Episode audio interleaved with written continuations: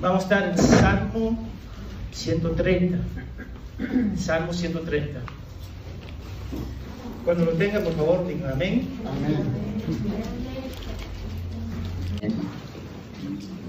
Dice la palabra de Dios. Vamos a enfocarnos hoy día de 5 a 8, porque la semana pasada nos enfocamos a 1 a 4. Pero vamos a leerlo todo en el contexto. Desde lo más profundo, Señor, he clamado a ti. Señor, oye mi voz. Estén atentos tus oídos a la voz de mis súplicas. Señor, si tú tuvieras en cuenta las iniquidades, ¿quién, oh Señor, podría permanecer? Pero en ti hay perdón para que seas temido. Espero en el Señor. En Él espera mi alma. Y en su palabra tengo mi esperanza. Mi alma espera al Señor más que los sentinales en la mañana. Más sí, más que los sentinales de la mañana. Oh Israel, espera en el Señor, porque en el Señor hay misericordia y en Él hay abundante redención. Él redimirá a Israel de todas sus iniquidades. Amén. Vamos a orar para que el Espíritu Santo nos guíe. Padre nuestro que estás en los cielos, santo tú eres, Señor. Tú mereces toda la gloria y toda la honra. Y venimos, dedicamos un día, Señor, para glorificar tu nombre, para aprender más de quién tú eres. Yo creo, Señor, en el Espíritu Santo que mora dentro de nosotros para conformarnos a la imagen de Cristo y para quebrantar corazones y atraer personas a la cruz de Cristo. Gracias, Padre, por tu fidelidad. En el nombre de Jesús. Amén y amén. Bueno, la semana pasada vimos que el, el salmista se lamentaba sus pecados ante Dios. Eso del 1 al 4. Sintió el peso de su condición espiritual y su incapacidad de acercarse al Dios Santo. Vimos que fue la gracia de Dios que lo llevó al fondo de reconocer sus pecados con la intención de llevarlo al trono celestial. Dios nos lleva al fondo para llevarnos al trono en Cristo. Porque sin ver nuestra verdadera naturaleza pecaminosa, seremos incapaces de acercarnos a Él. Seremos incapaces de ver la necesidad de Cristo. Esa es la realidad. Porque nadie va al médico si no se siente mal. Nadie cocina cuando no tiene hambre. Entonces tenemos que ver. Solo, solo cuando vemos nuestra depravación frente a su santidad, la necesidad de Cristo y de la cruz se vuelve valiosa para nosotros. Y, es solo, y eso solo pasa cuando el Espíritu Santo obra en nosotros a través del Evangelio para mostrarnos nuestra condición totalmente depravada en frente de la santidad de Dios. Y el salmista sabía que no podía arreglarse a sí mismo. Porque cuando lo intentara hacerlo, solamente va empeorando las cosas. Entonces suplicó a Dios por misericordia. Eso es tan precioso. En todo eso estuvo esperanza, porque Dios perdona los pecados para que podamos estar unidos con Él en temor. Número cuatro. Y el temor es reverencia, asombro y respeto por quien es Dios. Y amarlo en espíritu, en verdad. Obedecerlo en amor. Entonces Dios lleva a cada creyente al fondo de su naturaleza pecaminosa para que pueda subir con él a su trono con la sangre de Cristo. Amén, amén. Entonces después de confesar sus pecados y volverse a Dios, ¿qué hizo mientras esperaba su respuesta? Eso es lo que vamos a ver hoy día. Entonces el primer punto, 5 y 6, esperando en Dios esperando en Dios. Mira lo que no dije, esperando en tu pastor, esperando en una iglesia, una denominación, esperando en Dios. Es el primer punto. 5 y 6, mira lo que dice. Espero en el Señor, en Él espera mi arma. y, su- y en su palabra tengo mi esperanza. Mi alma espera al Señor, más que los centinales de la mañana. Sí, más que los centinales de la mañana. En esto es donde la mayoría de nosotros fallamos, en no esperar la respuesta soberana de Dios, en fe de que Él va a responder nuestras peticiones para la salvación. Esa es la realidad. Observemos que el salmista utiliza el verbo esperar cinco veces. Cinco veces lo utiliza. Aun cuando dice esperanza, la palabra raíz viene de esperar. Para hacer el énfasis en el anhelo de su corazón de que Dios responda a su favor, aunque no lo merezca. El salmista espera. Tan sencillo, pero tan difícil. Y eso es algo extraño para nosotros y sutil, porque estamos acostumbrados a la gratificación instantánea. Dame, lo quiero. Vamos a pensarlo. Si quieres escuchar un video, vamos a YouTube, ¿sí o no? Y podemos escucharlo al toque. Queremos comida, vamos a un restaurante o al supermercado. Si queremos información, vamos al Google. Tan fácil. Nos hemos acostumbrado a lo instantáneo, pero y barato. Porque eso es lo barato. Pero lo malo es que hemos perdido la paciencia la persistencia en el proceso. Eso es lo que hemos perdido. Nos hemos acostumbrado a las respuestas instantáneas. En el momento que algo se tarda, ya no, ya no queremos esperar. Ya nos frustramos porque no podemos recibir al toque. Yo quiero, yo quiero, yo quiero. Incluso en lo bíblico, cuando Dios nos responde a nuestras peticiones, nos enojamos. Esa, esa es la realidad. Y para peorar de las cosas, nos enojamos con Dios. Y eso sí es feo. Porque Dios nos responde como yo quiero, me enojo con Él. Y eso no es bíblico, hermanos. Entonces tenemos que esperar con anticipación porque Dios no es como el hombre para mentir. Él va a cumplir su palabra. Él va a contestar cada oración de sus hijos. Y el salmista no solo trata de salir de la culpa y la profunda angustia de su pecado ante Dios, sino quiere una relación con Él. Mira lo que dice, espero en el Señor, en Él espera mi alma. Y este es el punto de expiar nuestros pecados a través de la cruz de Cristo, para restaurar nuestra relación quebrantada con Dios. El Evangelio es lo que Dios hace para rescatar su pueblo rebelde y restaurar una relación con Él y el hombre.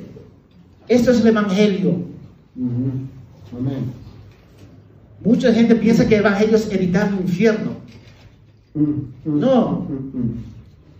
Eh, O ellos dicen el Evangelio es para estar en el cielo. Tampoco. Nuestra mayor recompensa es nuestra relación restaurada con Dios. Amén. Extra va a ser el cielo. Amén. Y esto es un gran recordatorio para nosotros. Necesitamos a Dios. Muchos creyentes hacen su fe sobre todo tipo de cosas, como el ministerio. Ay, mira qué gran ministerio que yo tengo. Dios me ama. Mm, mm, La iglesia, el conocimiento, mira los títulos que tengo. mm, mm. Yo soy lo máximo. La posición, los números, el edificio. ¡Wow! ¡Qué lindo el edificio! Dios nos ha bendecido. Y déjame decirte, ninguna de esas cosas son malas. No, no son malas. Pero no es el centro de nuestra fe. Correcto. El centro de nuestra fe es una relación restaurada con Dios traída a través del Evangelio con el poder del Espíritu Santo. No con la tuya ni la mía. A través de ese centro se nos ordena obedecerle en amor y gracia. Pero no algo, hermanos, que el salmista no inició la relación. Muchos de nosotros nos vamos a equivocar, equivocar en ese punto. Correcto. Fue iniciada por Dios.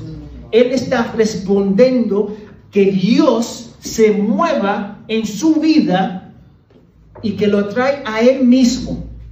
Y eso porque Él clama, Dios salva. Amén. Dios restaura la relación contigo. Te necesito. Él no necesita más cosas. Él no necesita materiales. Lo que Él necesita es una relación restaurada con el Padre. Entonces clamó a Dios, porque es la única persona que lo puede rescatar de sus pecados. Pero yo te doy un ejemplo, Mateo 20. No tiene que ir. Al final de Mateo 20, había dos ciegos, dos ciegos, y escucharon que Jesús venía. Había un- una multitud de personas, y ellos dijeron, ¿qué está pasando? Viene Jesús, viene Jesús. Es más, vamos a Mateo 20. El primer libro del Nuevo Testamento. Amén. Amén.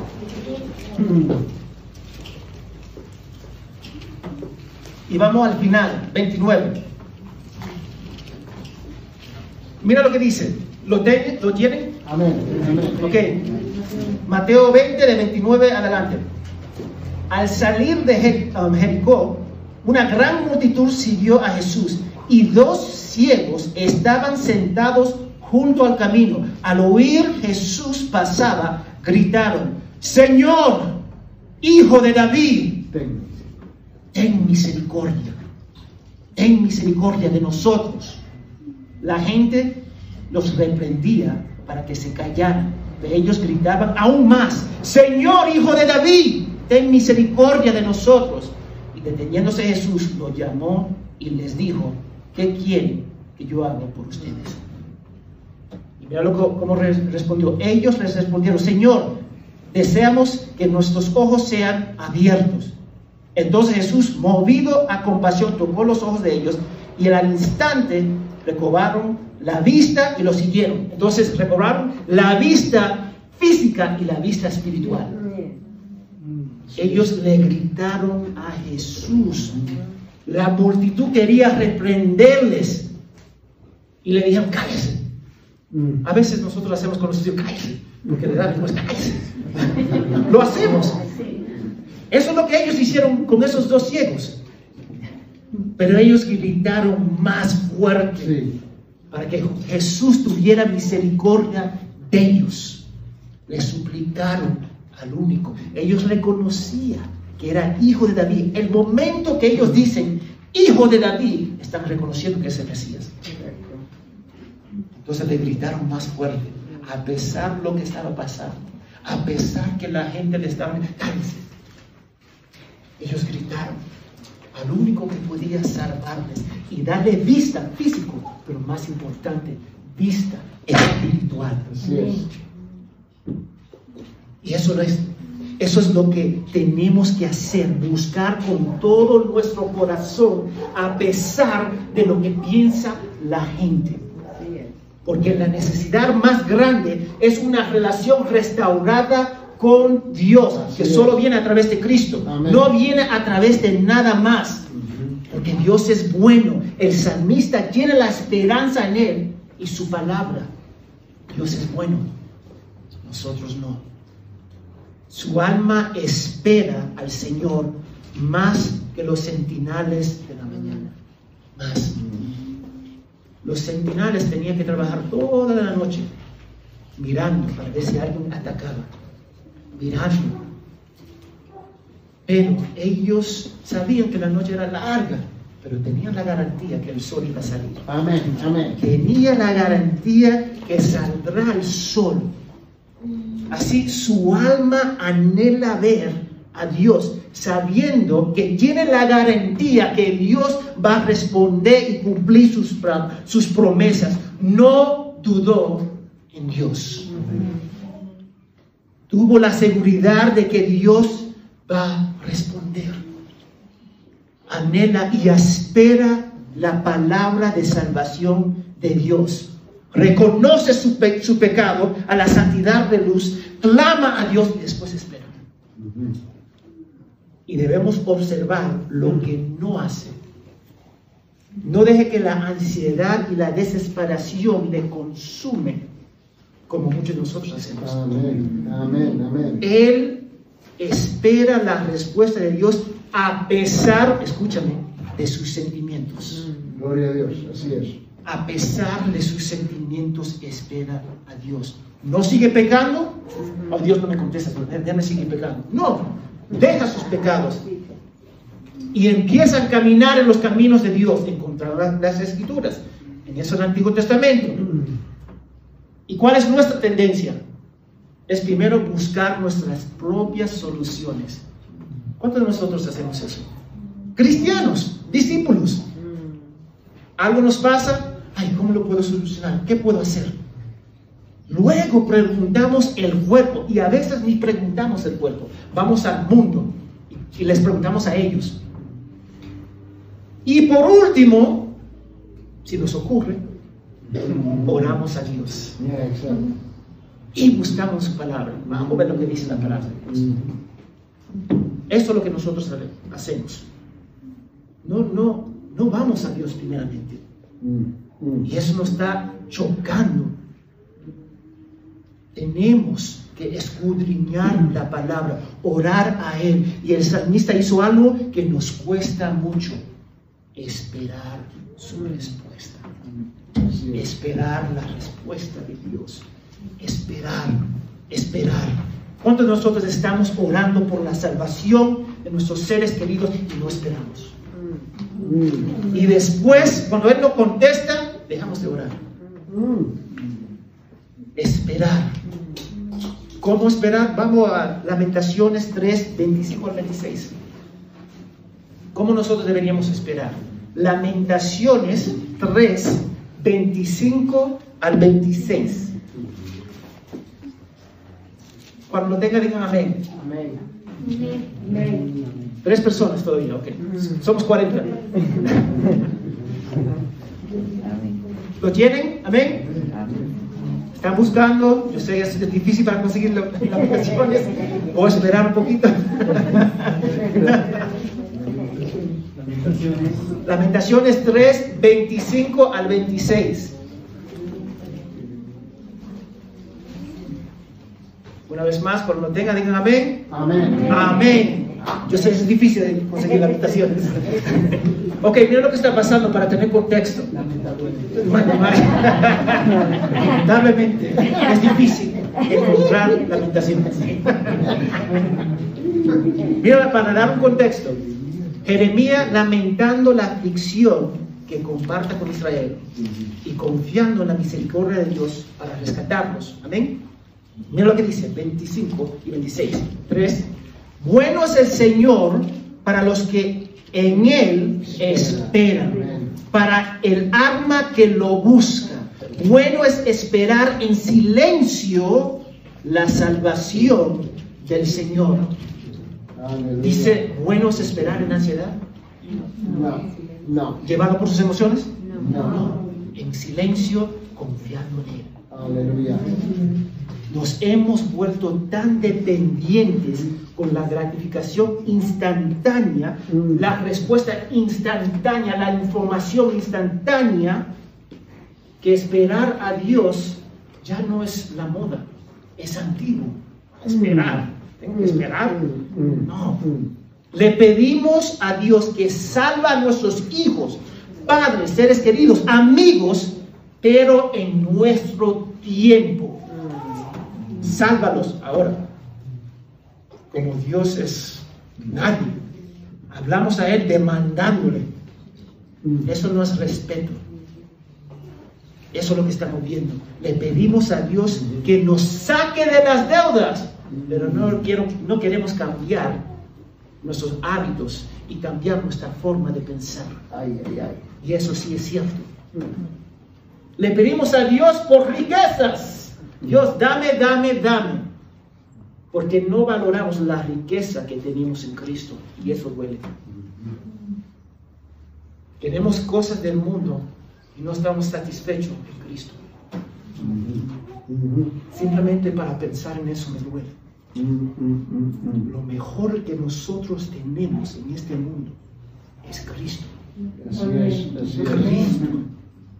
No importa si tiene comida o no, una casa o no, lo mejor que tenemos es Cristo.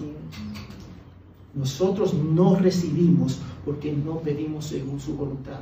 Mm, mm, mm. Y eso duele. No somos persistentes en la oración y no esperamos en sus promesas porque no confiamos Correcto. en Él. Correcto. Que nos lleva al segundo punto. 7 y 8. La confianza en Dios. Versículos 7 y 8. La confianza en Dios. Vamos a regresar. Dice, oh Israel, espera en el Señor, porque en el Señor hay misericordia y en Él hay abundante redención.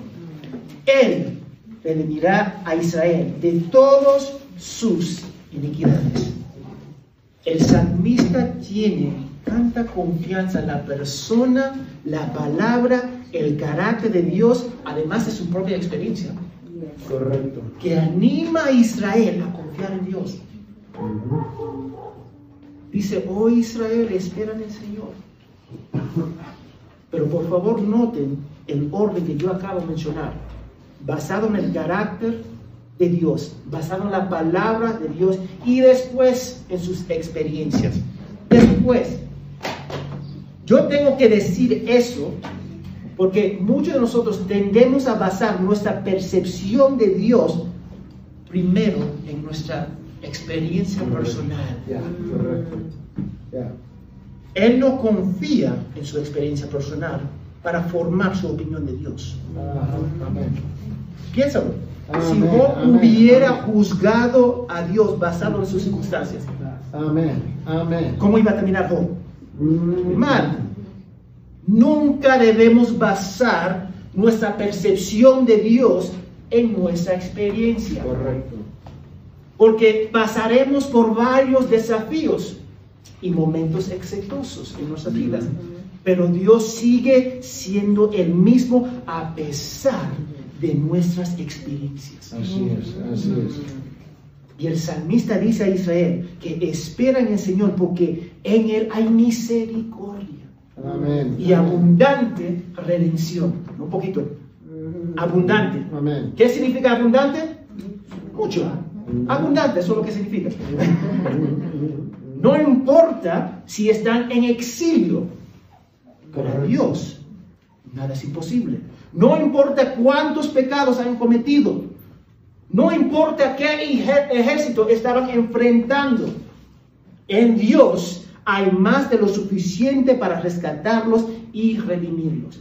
En Dios, las esperanzas del mundo jamás puede satisfacer lo que nosotros en realidad necesitamos. Y lo que nosotros necesitamos es una relación restaurada con Dios, que Amén. solamente viene a través de Cristo. ¿Por qué? Porque Dios es santo, perfecto, inmutable, justo. Él es Dios, Él es todopoderoso, todo el amor fluye de Él. Él es nuestro Padre. Amén, amén. el creador del mundo. En Dios hay misericordia y bondad que se demuestra completamente y plenamente en la cruz de Cristo, en la vida, muerte y resurrección de Cristo. Y el salmista sabe que donde abunda el pecado, sobreabunda la gracia. No importa qué mal está moviendo en este mundo, no importa, y hay mucho mal la gracia de Dios sobreabunde para rescatar a su pueblo. Nosotros tenemos que captar esto. Somos esclavos del pecado. Y esa esclavitud nos separa de Dios, pero Él envía a Cristo para ser nuestro sustituto en esa cruz. Y somos liberados de la esclavitud del pecado y devueltos de exilio a la presencia de Dios. Dios hace todo eso y nos trae a su presencia. Eso es precioso y no lo merecemos. Entonces el versículo 3 afirma, si Dios contará todos los pecados contra nosotros, ¿quién permanecerá? ¿Quién? Nadie. Nadie. Pero ¿cómo termina el versículo 8? Mira lo que dice. En él redimirá a Israel de todos sus ¿qué? Amén. De todos sus pecados. El hecho de que Israel haya pecado no significa que sea imposible recibir el perdón total de todos nuestros pecados, pasado, presente y futuro. Amén. Pasado, presente y futuro. No está dando una promesa vacía, porque Dios no funciona así. Lo que Él dice, Él cumple. Le está hablando de la verdadera redención de todos sus pecados contra Dios, que Él perdonó completamente a través de la obra de Jesús. Ahora, algunos van a decir, bueno, Jesús no estaba en ese tiempo. Vamos a pensar en una tarjeta de crédito. Mm. Los del Antiguo Testamento, ellos esperaban el crédito de Jesús. Ahora nosotros usamos el débito, porque Él ya murió. Él pagó el precio. Entonces ellos esperaban la cruz y nosotros ya tenemos la cruz. Amén. Entonces tenemos que captar eso. Él quería que Israel y la iglesia entiendan esto. Podemos encontrar el perdón con Dios de todos nuestros pecados. Dios hace las cosas, pero no hace las cosas a medias. Es. Dios lo va a hacer por completo. Él va a salvar a su pueblo. Jesús dijo en la cruz antes de morir, Dios mío, ¿por qué me has abandonado? Jesús fue abandonado para que nosotros no lo fuéramos. Él fue castigado para que nosotros no fuéramos castigados. Él murió por nosotros para que nosotros no muriéramos y resucitamos con Él. Dios es capaz de perdonar todos nuestros pecados. No un poquito, todos. Amén. Amén. Pero solo en el camino que Él ha ordenado. Correcto. ¿Qué es Jesucristo? Mm. Hay un camino, Mm. Jesucristo. Y Dios es capaz de redimir lo irredimible. Para pensar. Aleluya. Aleluya. Él es capaz de tocar lo intocable. Él es capaz de sanar lo que no se puede sanar. Amén. Dios. Y Él lo hace a través de Cristo. Y por eso el salmista primero lamenta su condición en frente de Dios y luego confiesa, Dios, tenga misericordia de mí, por favor. Y después espera en Él y finalmente confía en sus promesas. Una cosa más, el salmista tiene tanta confianza en Dios que aunque no ha visto la respuesta de Dios, sigue confiando. Y no solamente confía, empieza a proclamarle a Israel, en Dios hay perdón. Aleluya. Piensa en eso. Aleluya. Nosotros solamente confiamos a Dios cuando vemos. Mm, mm, mm, mm. Solamente cuando yo veo, yo confío en Dios. Déjame decirte, el sal- la actitud del salmista debería ser nuestra actitud.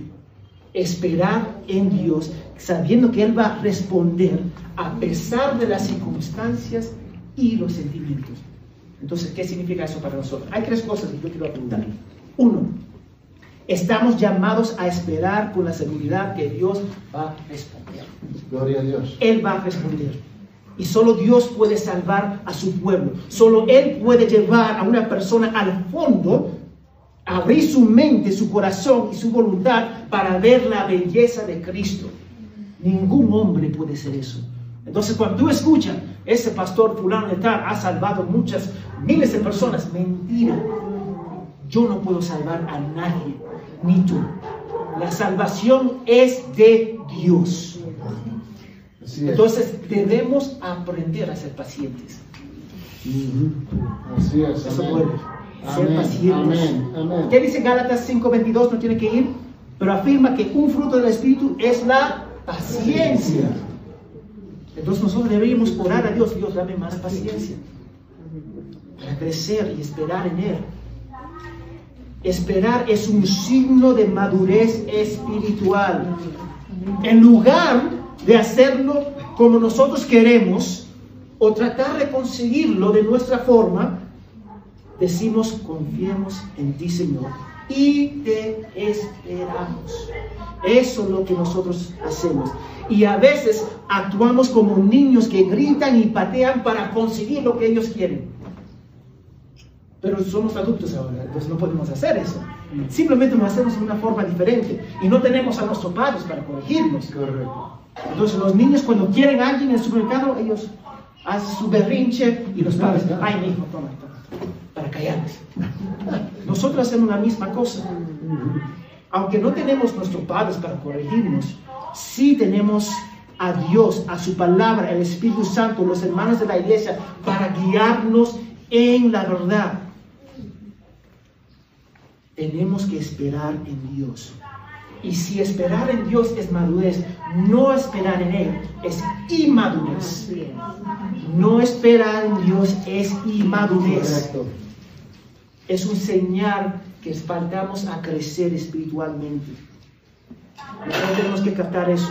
Esperamos en Dios debido a su carácter, no por quién somos nosotros, sino por quién es Dios. Nada más y nada menos. Y puedes, enter- puedes pasar que no vamos a entender la respuesta de Dios. Pero sabemos que todas las contestaciones de Él es para su gloria y nuestro mejor, Correcto. que va a ser para la edificación de la iglesia. Ujú. Confiemos en Dios en oración, esperando el tiempo perfecto de Él y no de nosotros. Puedes cerrar la puerta, por favor. Debemos aprender, esperar y ser pacientes en medio de nuestras circunstancias. Pero Dios va a ser glorificado. Tenemos esa garantía. Él va a ser glorificado. Mira cómo dice G. Campbell Morgan, un predicador teólogo que ya murió de Gran Bretaña. Mira lo que dice. Esperar a Dios no es pereza. Esperar a Dios no es dormirse. Esperar a Dios no es abandonar el esfuerzo. Esperar a Dios significa, en primer lugar, la actividad bajo el mando de Dios. En segundo lugar, la preparación para cualquier nueva orden que pueda venir. Y en tercer lugar, la capacidad de no hacer nada hasta que se dé la orden. Eso es esperar a Dios. Y eso es difícil. Porque nosotros queremos manejar las cosas. Sí, Yo lo quiero hacer. Yo lo quiero hacer. Segundo, me gustaría hacer una- pregunta. ¿Qué grado de confianza tienes en Dios? ¿Qué grado de confianza? Amén. Amén. ¿Y por qué? Lo pregunto porque la espera está vinculada directamente con la confianza que tengas. Amén. Yo te doy un ejemplo rápido. Yo tengo plena confianza en mi esposa. Con el dinero que ella va a ser fiel, yo tengo plena confianza. Porque es mi esposa. Porque ella ama al Señor más que mi persona. Amén. Amén. Entonces su Amén. Confianza está en Dios. Suficiente. Entonces nuestra esperar está vinculado directamente con la confianza que tenemos. Entonces cuando los políticos nos dicen, te prometo, te prometo eso, ¿cuál es nuestra reacción? Duda. Hay mucha duda. Hay mucha duda. Cuando nuestro concepto de Dios se basa en las circunstancias, estamos formando una idea correcta de Dios. Pero cuando nosotros formamos a una imagen de Dios según nuestra idea, circunstancias, estamos formando un ídolo en nuestra cabeza. Y eso se llama idolatría. Correcto. Entonces, el Dios que tú tienes confianza, ¿es el Dios de tu mente? ¿Es el Dios de tu tradición o es el Dios de la Biblia? ¿El Jesús que tú crees es el Jesús de la Biblia o es el Jesús formado en tu mente? Nuestro concepto de Dios solamente debería venir a través de su palabra. Ahí, nada más y nada menos. Nada más y nada menos. Lo que sentimos o lo que no sentimos no cambia quién es Dios. El satanista, el ateo, no cambia la persona de Dios. El hecho que alguien es salvo o incrédulo no cambia a Dios. Correcto. Porque Dios es Dios. Y el salmista tenía plena confianza en Dios incluso cuando esperaba su respuesta. Nosotros solamente tenemos confianza cuando Dios nos contesta. Y eso no es así. Porque el salmista llegó al entendimiento de Proverbios 3, que dice, confía en el Señor con todo tu corazón, con todo tu corazón, 100%. Y después mira lo que dice, y no te apoyes en tu propio entendimiento, en una gota. Ni una gota te apoyes Correcto. en tu entendimiento. ¿Por qué? Porque engañoso es el corazón. Correcto. No te apoye en tu entendimiento. Reconócelo en todos tus caminos y Él enderezará tus sendas. Amén. No te confía en ti mismo. Él comprendió su depravación espiritual, su incapacidad de buscar a Dios y corrió hacia Él para su gloria y para su honra. Y corrió no solamente caminando, Él corrió con toda su fuerza, toda su arma hacia Dios. Tenía que dejar de confiar en sí mismo. ¿Cuántos de ustedes tienen que dejar de confiar? Así es, amén, amén. Amén. Pensamos que somos buenos Mm. y eso duele. Cada uno de nosotros decimos, "Mm, yo tengo talento, yo tengo algo para ofrecer a Dios, yo soy lo máximo. Eso es lo que decimos. No lo decimos, no nos vamos a articular, pero así nos sentimos. Yo soy bueno, yo soy, yo soy honesto, yo soy buen madre, yo soy buen esposo. Yo tengo muchas cosas para ofrecerle a Dios. Nosotros no tenemos nada a ofrecer a Dios. Nosotros, la única cosa que nosotros ofrecemos es pecado. Y eso es feo. Y aún Dios nos acepta y nos transforma a través de la sangre de Cristo. No somos buenos. Entonces, confiamos porque ¿quién es Dios? El creador, el sustentador de todo que hay en este mundo. Confiamos porque Él tiene el mejor interés en nuestras vidas. Incluso si la vida se ve, si tu vida se ve como Job, lleno de sufrimiento, lleno. Porque muchos de nosotros queremos que la fe cristiana nuestra sea como el libro de Éxodo, lleno de señales, maravillas. Y cuando la vida se parece más como el libro de Job, estamos quejándonos de Dios, por favor. Porque yo, eso es la realidad.